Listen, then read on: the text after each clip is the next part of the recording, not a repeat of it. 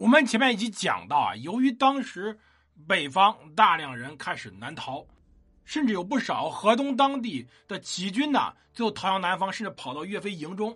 所以这个时候，对于当时的赵构来说，他需要通过北伐来展示自己作为天子的地位。我们说赵构所有动机核心在于维护自己地位，捧岳飞也好，还是后来杀岳飞也罢，他逻辑都在这儿。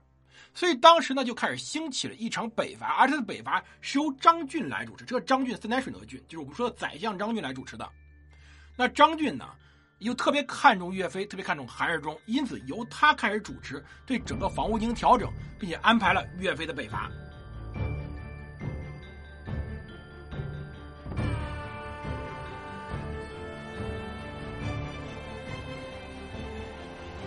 欢迎大家收听蒙头读书，大家好，我是胡蒙，这里是我们的战争史。我们来接着讲岳飞的北伐。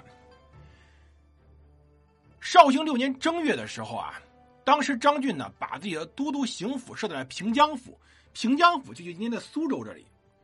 既然张俊在平江府，那岳飞呢在绍兴六年正月也去了平江，去见了张俊。当时张俊想法是。让那个武将张俊练兵在建康，准备进屯盱眙。刘光世屯兵于泸州（今天合肥），这是淮东、淮西两路。随后呢，由韩世忠从程楚州进图淮阳，把韩世忠这个能打的顶在前面，让岳飞改任湖北、襄阳两路。后来襄阳路改为京西路了。徐福宣府副使进屯襄阳，准备直捣东原。岳飞后来去了镇江，后来又去了杭州，大概是。二月中旬的时候见了赵构，这一次他获得一个非常大的权利啊！这权利是什么呢？就当时皇帝向他授权，湖北、襄阳两处如果有缺官的话，自知州通判一下，就是等于试一下，可以由岳飞自己选择精明强干人补充。需要升擢的调准的官吏，可以由岳飞去进行推荐。而官吏中如果有什么问题的话，岳飞可以进行制裁或者罢免，就给岳飞了一个非常大的人事任免权。这权力已经非常非常大了，这在整个南宋或者甚至两宋已经很少见了。而随后呢，由皇帝或者由当时朝廷正式要求他向伪齐地区开始发一封声讨刘裕和伪齐居民招降纳汉的檄文。这檄文呢是由岳飞自己的机文字，也就是办公厅主任胡宏修所做的，后来岳科整理收集的。全文呢，我们发在我们圈子里面。他是这样说的：，呃，弃刊刘裕窃居汴都，建称伪号，旧蒙认识，雷舔台臣，是以图报国家，直接孝死，乃敢背弃君父，无天而行，以祖宗涵养之恩，翻为求愿，率华夏礼仪之俗，干涉兴山，此色于愤，拟乱正统，想其面目，何以临人？方且妄图相汉之行，欲窥川蜀之路，专犯不违。自诉诸夷，我圣朝厄运已消，中兴在即，天时既顺，人意皆谐，所在皆甲勇之夫，思共快不平之愤。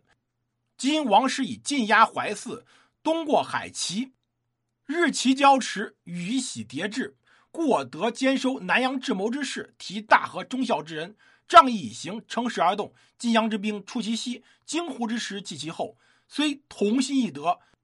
足以吞比羽之枭群，然三令五申，其忍残吴宋之赤子，尔应羡慕州县官吏兵民等，无非本意，谅皆胁从，趋于贼威，归逃无路。我今奉辞伐罪，整逆苏窟，维务吉安，秋毫无犯。倘能开门纳款，肉袒迎降，或愿倒戈以前驱，或列胡江而在道，自应西仍旧惯，不改职业，应除戎所。咸用汉条，如我执迷不悟，甘为叛人。守节权以废尧，礼烈士而哭虎。仅当公行天罚，训扫凶顽，祸病宗亲，辱及父祖。挂今日逆党，以遣千载之恶名。顺逆二途，早夷则处。兵革既尧，虽毁何追？仅连皇榜在前，明机令今夕。这也算历史上非常有名的檄文了，也名奉。赵以伪其喜，或者叫代越制使非遗河南郡县讨刘义喜，啊，叫法很多啊。大概意思就其实就是这么一层意思，就是说刘裕这个人不是好东西，他呢僭越称帝，他是冒天下之大不韪自取灭亡。那我呢，现在已经稳定了，中兴之势快到来了，所以呢，我这边已经收集了南阳智谋之士，汇聚了黄河南北忠孝仁勇之人。我呢，天下大义，我要去攻打你们了。那当地的人呢，那些百姓啊，自然是被侵占的。而当地那些官员，他们呢，投降敌人不是本意，而是被胁迫的。想回归大宋呢，现在是没有道路。那自然我去讨伐，指的岳飞啊，去讨伐。保证对你们秋毫无犯。你们只要愿意投降，或者愿意单食胡江以迎王师的，那我这边就会除去除女真人的一切苛政，恢复大宋律令。如果说你还要去当叛臣的，做暴君下级的恶狗，撕咬唐饶，或者面对猎狗去哭泣被咬死的恶虎，那我就要去除了你们这些顽抗到底的贼人。那你们呢？不仅自己要出事儿，你们还要株连九族，你们的祖宗还要被。去连累而受到驱逐，被列入叛贼的名单中，千秋万世被唾骂。所以呢，给你们两个路：要么归顺，要么最后呢被消灭。那我现在檄文发给你们，你们明确知道就行了。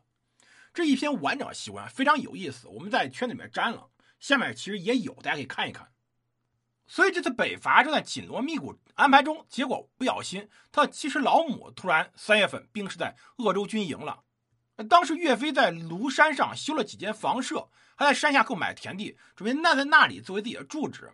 结果母亲病逝，岳飞呢，按照当时的道理，他就立刻要停止工作，啊，报了我当时朝廷，而且不等朝廷的回报到来，就解除军职，带着眷属扶灵柩到庐山安葬。大家不要以为他是逃跑，这个是在整个封建王朝中非常重要的，就他需要丁忧。而当时最大问题在于，朝廷已经开始动了。重兵在江淮，他知道金国尾齐会把重兵放在那里。岳飞这个时候出这个问题很麻烦啊，在这关键时候是不可能让岳飞去办理丧葬的。所以当时朝廷立刻招他起复，就是你呢，我夺情了，你给我起复，你不要再去丧葬了。呃，你是武将，一般来说武将确实是一般，尤其在战前是不会安排这个事儿的。但岳飞为了自己的。将来他无论如何不能在这时候犯这种错误。如果人家说他不孝，是很大麻烦的事儿。而且赵构不仅是让他回到鄂州去主管军马、筹措边事，而且立刻派了一个宦官，就东头供奉官邓聪到庐山对他进行慰问和敦促。到五月的时候，发现岳飞还没回去，又降格召给他本人，而且催促他。随后呢，要求岳家军全体将佐一起催促岳飞，如果有延误。而误军机了，他们也要受到处分。在这种情况下，岳飞才一笑作终，回军营去处理这个事儿。这个事儿大家别奇怪，当时这个事儿舆论非常重要，因为你要不孝，在中国古代那真是天大的事儿了。而同时呢，岳飞这边正在回到自己的军营中的时候，朝廷把王彦呢调做襄阳府充京西南路安抚使。表面理由是新阳是军事重地，让王彦这个八字军首领去镇守。